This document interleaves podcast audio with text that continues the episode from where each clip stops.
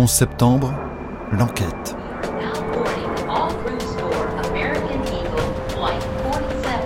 Un podcast original de France Inter.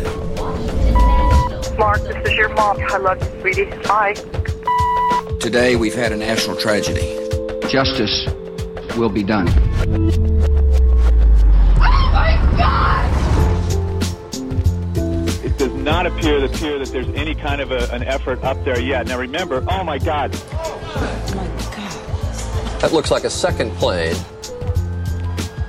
Has I just did hit. not see a plane go in. That that just exploded. I, We just saw another plane coming in from the side. you did. I did. That was out of absolutely Yes, and that's view. the second explosion. You could see the plane come in just from the right-hand side of the screen. Épisode 2 L'Amérique est attaquée.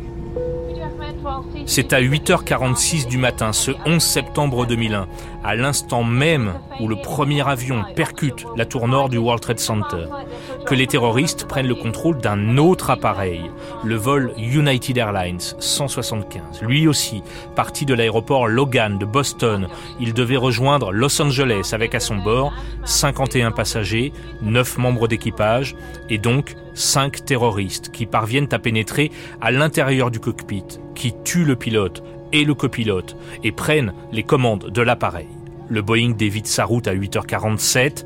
La compagnie aérienne est informée du détournement 5 minutes plus tard par des membres d'équipage qui parviennent à téléphoner. L'avion survole le New Jersey, puis Staten Island, et s'approche de la pointe sud de Manhattan en perdant énormément d'altitude.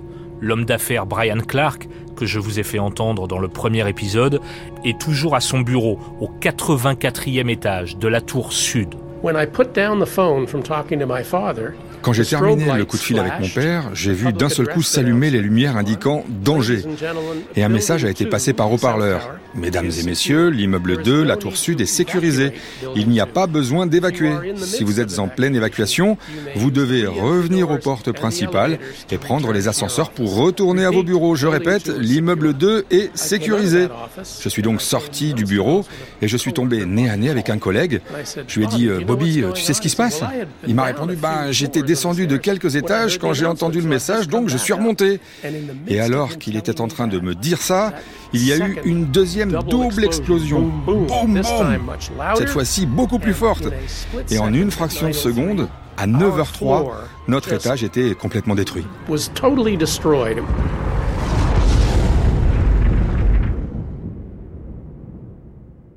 L'appareil percute la tour à une vitesse de près de 900 km heure entre les 78e et 85e étages. À Sarasota, en Floride, cela ne fait plus aucun doute pour l'entourage du président. L'Amérique fait face à une attaque terroriste de très grande ampleur. Et le chef de cabinet de la Maison-Blanche, Andrew Card, doit maintenant prévenir George W. Bush, qui à cette heure-ci est toujours dans cette salle de classe en train de préparer un exercice de lecture avec des élèves de cours élémentaires. En s'approchant du président, Card a déjà à l'esprit le nom de ce terroriste d'origine saoudienne qui depuis plusieurs années maintenant menace directement les États-Unis. Trois initiales me sont alors venues à l'esprit. OBL, Oussama Ben Laden. Et j'ai décidé d'être très prudent sur ce que j'allais dire au président parce que je ne voulais pas lui laisser la possibilité de discuter avec moi. Il était devant des micros, je savais qu'il était face à des écoliers de classe élémentaire et des journalistes. J'ai décidé de lui donner deux infos et de faire un seul commentaire et de ne rien faire qui puisse l'inciter à me poser des questions. a question or a dialogue with the president.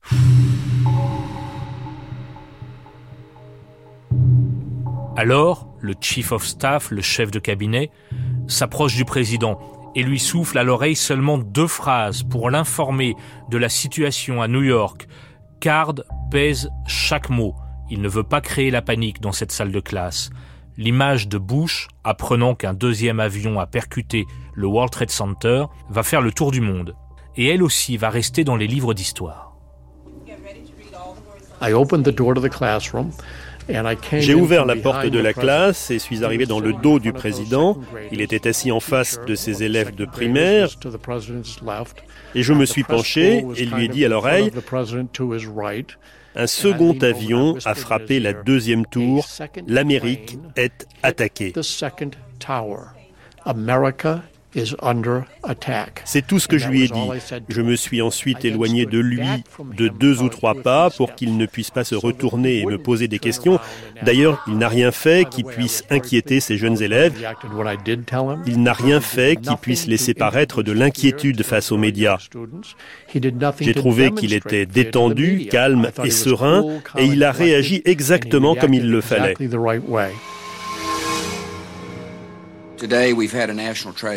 Aujourd'hui, nous vivons une tragédie nationale. Deux avions se sont écrasés contre le World Trade Center, dans ce qui ressemble à une attaque terroriste contre notre pays. J'ai parlé au vice-président, au gouverneur de New York, au directeur du FBI. Je veux assurer aux Américains que toutes les ressources du gouvernement fédéral sont consacrées à l'aide aux victimes et à leurs familles et aux recherches de grande envergure pour traquer et trouver ceux qui ont commis ces actes. Le terrorisme contre notre nation ne résistera pas.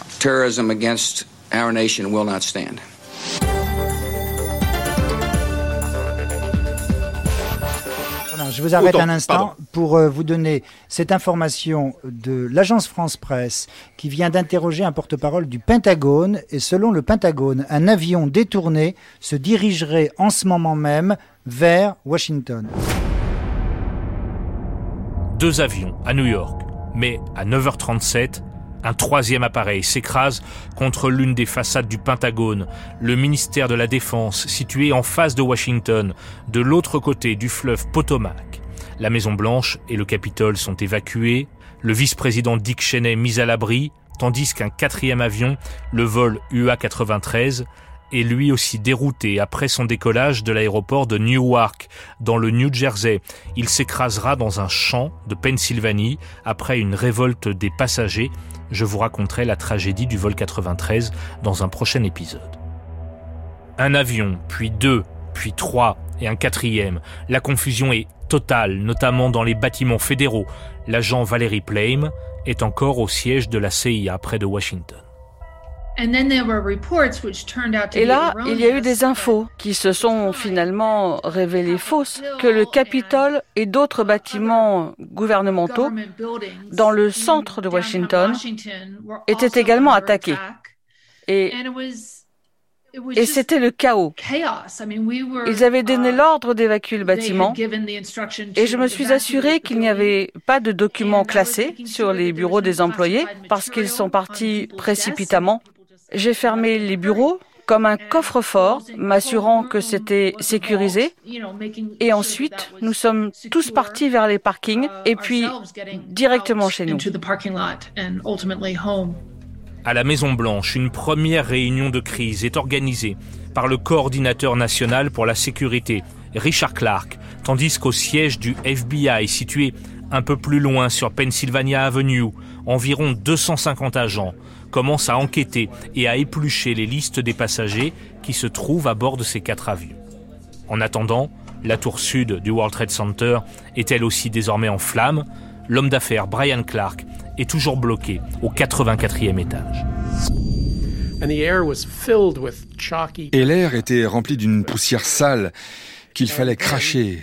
Comme ça, poire et là, les dix secondes suivantes, j'ai vraiment eu très peur. Pendant cinq secondes, la tour dans laquelle je me trouvais bougeait, se balançait vers l'ouest de deux mètres. Hein. Elle s'arrête. Et ensuite, pendant cinq autres secondes, très doucement, le métal grinçait et elle est revenue à la verticale. À ce moment-là, il faut protéger le chef de l'État.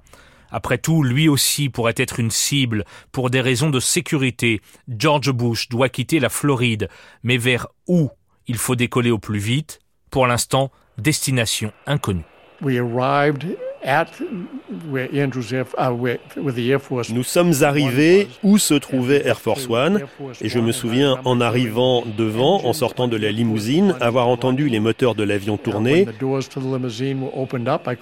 Habituellement, on ne démarre pas les moteurs tant que le président n'est pas en sécurité à l'intérieur de l'avion. Nous avons couru jusque dans Air Force One et à peine le président était entré dans l'avion, les portes ont été fermées et l'avion s'est mis à rouler avant même que le président ne soit assis. Et je me suis dit, le pilote doit vraiment avoir envie de dégager d'ici. À New York, au 84e étage de la tour sud, L'homme d'affaires canadien, Ron DiFrancesco, celui qui, dans l'épisode précédent, témoignait avoir vu ses voisins de la tour nord se jeter par les fenêtres. Ron DiFrancesco est lui aussi pris au piège par le feu et par la fumée. Alors il décide de monter vers le haut du building.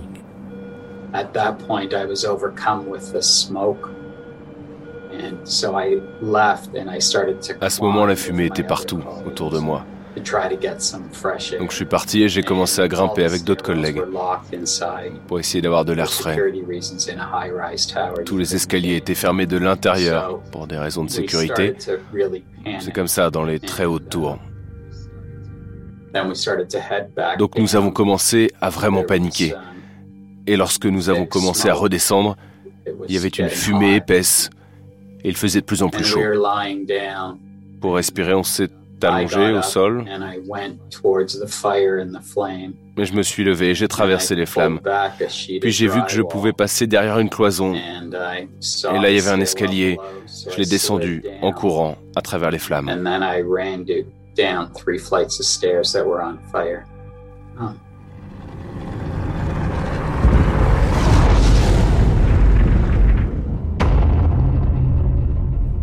À 9h59 minutes, la tour sud est la première à s'effondrer dans un fracas indescriptible.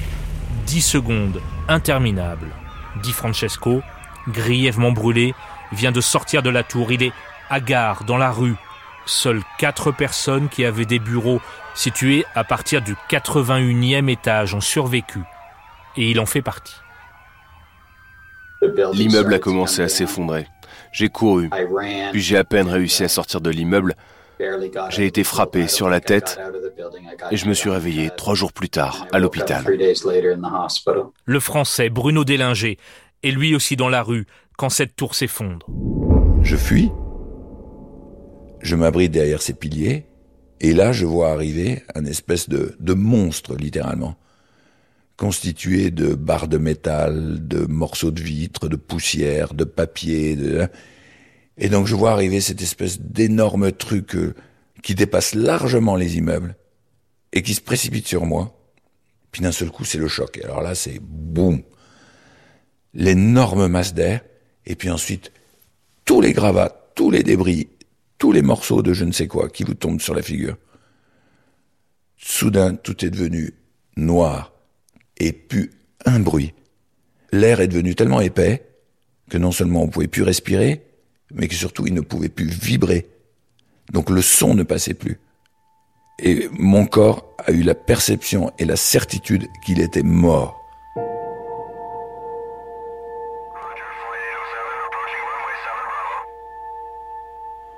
L'avion présidentiel Air Force One a décollé de Floride et fait des ronds dans le ciel pendant une quarantaine de minutes à 45 000 pieds, 14 km d'altitude, là où aucun avion kamikaze ne peut l'atteindre. Bush est au téléphone.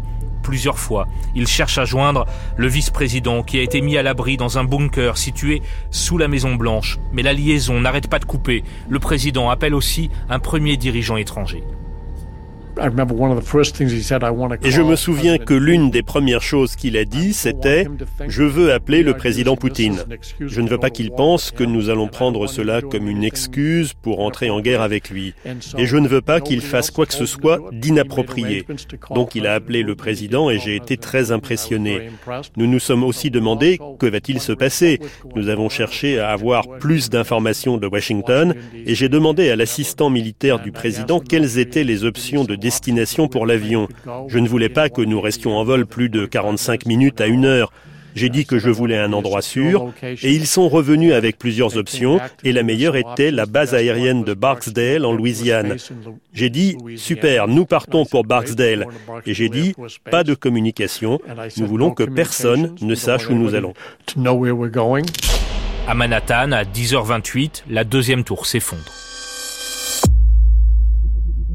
Il a comment la lumière a commencé à reparaître dans cette espèce de, de grille infernale jaune, il y avait un officier de sécurité, un agent du FBI, à vrai dire, à l'intérieur de la, banque, qui m'a vu, qui m'a tiré à l'intérieur de l'agence bancaire. Donc là, j'ai pu recommencer à respirer. Quelque temps après, d'un seul coup, il y a eu de nouveau un hurlement qui s'est propagé à l'intérieur de ces bureaux en disant la tour numéro 1 s'écroule. Et là, vraiment, mon ventre s'est tordu, mais vraiment... Franchement, j'ai cru que j'allais pas en sortir. Mais aussi, bah, tout ce que ça représentait pour moi de pas savoir où étaient mes employés, d'avoir euh, des années de travail euh, derrière moi pour monter quelque chose qui allait disparaître si ça s'écroulait.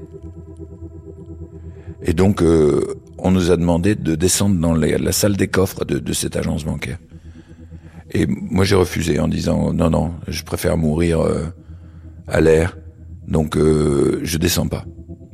Donc du coup, j'ai assisté à l'effondrement de ma tour. Et je me rappelle bien là du décrochage quand le haut s'est cisaillé, s'est mis de travers, puis d'un seul coup. Et de nouveau cet orage nucléaire avec euh, la noirceur la plus totale, le silence le plus absolu après le déferlement de vent, de matière, de poussière, de papier, plus rien.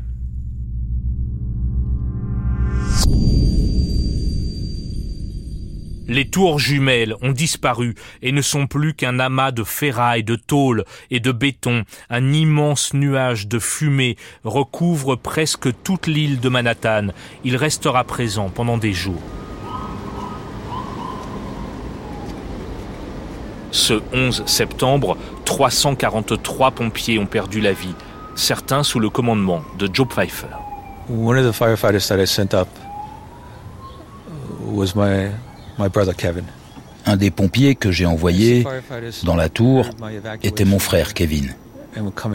Quand les pompiers ont entendu mon ordre d'évacuer, et alors qu'ils descendaient, ils ont continué à faire leur métier. Mon frère s'est arrêté au neuvième étage et a redirigé les pompiers d'un escalier à l'autre pour trouver une sortie. Un autre était un capitaine. Alors qu'il descendait, ils ont vu une femme qui ne pouvait plus marcher et ils l'ont aidée. Dans les deux cas, ça a ralenti notre évacuation et l'immeuble s'est effondré.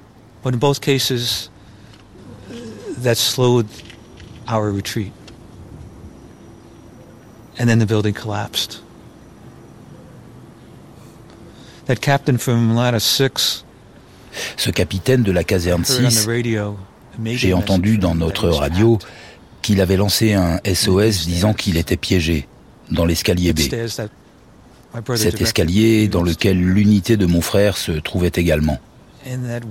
Et cette femme, Joséphine Harris, elle a pu s'en sortir. Vous vous rendez compte? Un groupe de gens qui s'occupent d'autres personnes et leur sauvent la vie. Mon frère ne s'en est pas sorti. Mais comme beaucoup d'autres, il est ce que j'appelle un héros ordinaire.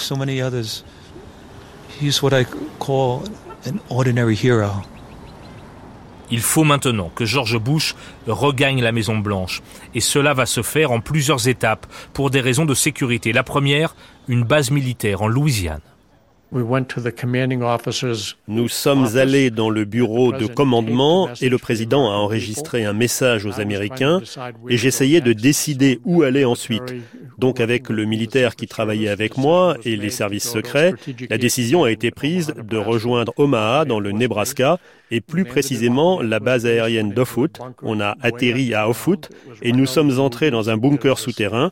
Et quand le président est entré, tous les officiers voulaient se lever pour le saluer, mais ils voulaient aussi rester à leur bureau pour faire leur boulot. Donc il y avait plein de debout, assis, debout, assis. Et donc le président a dit, ce n'est pas un endroit idéal, pouvons-nous aller dans une autre pièce? Nous sommes allés dans une salle où l'on pouvait avoir une vidéoconférence sécurisée. Nous avons une réunion du Conseil de sécurité nationale avec des gens de Washington, D.C. Le président voulait vraiment revenir à la capitale.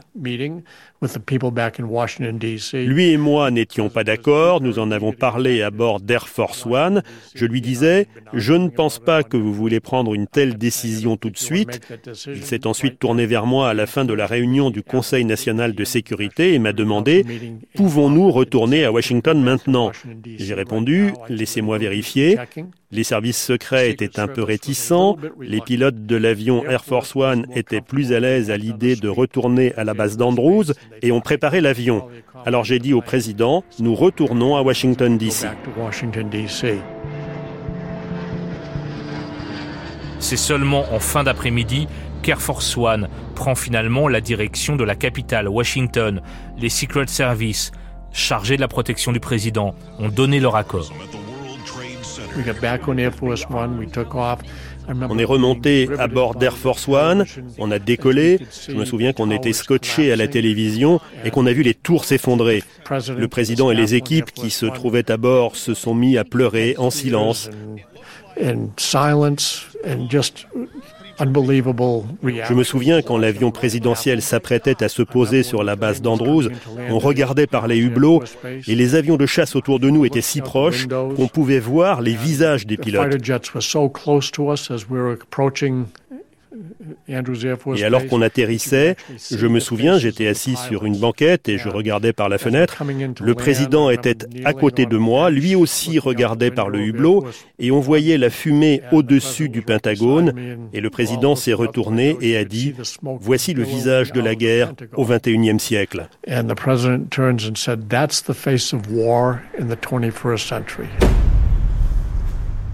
Un peu après 18 heures, ce 11 septembre, Air Force One se pose sur la base militaire d'Andrews, en banlieue de Washington. Puis l'hélicoptère Marine One ramène le président à la Maison Blanche, en volant à très basse altitude, de gauche à droite et de droite à gauche pour éviter d'être la cible d'un éventuel missile. À 20h30, George Walker Bush est dans le bureau ovale. Il s'adresse à la nation et évoque la guerre contre le terrorisme. Al-Qaïda est dans le viseur des Américains. «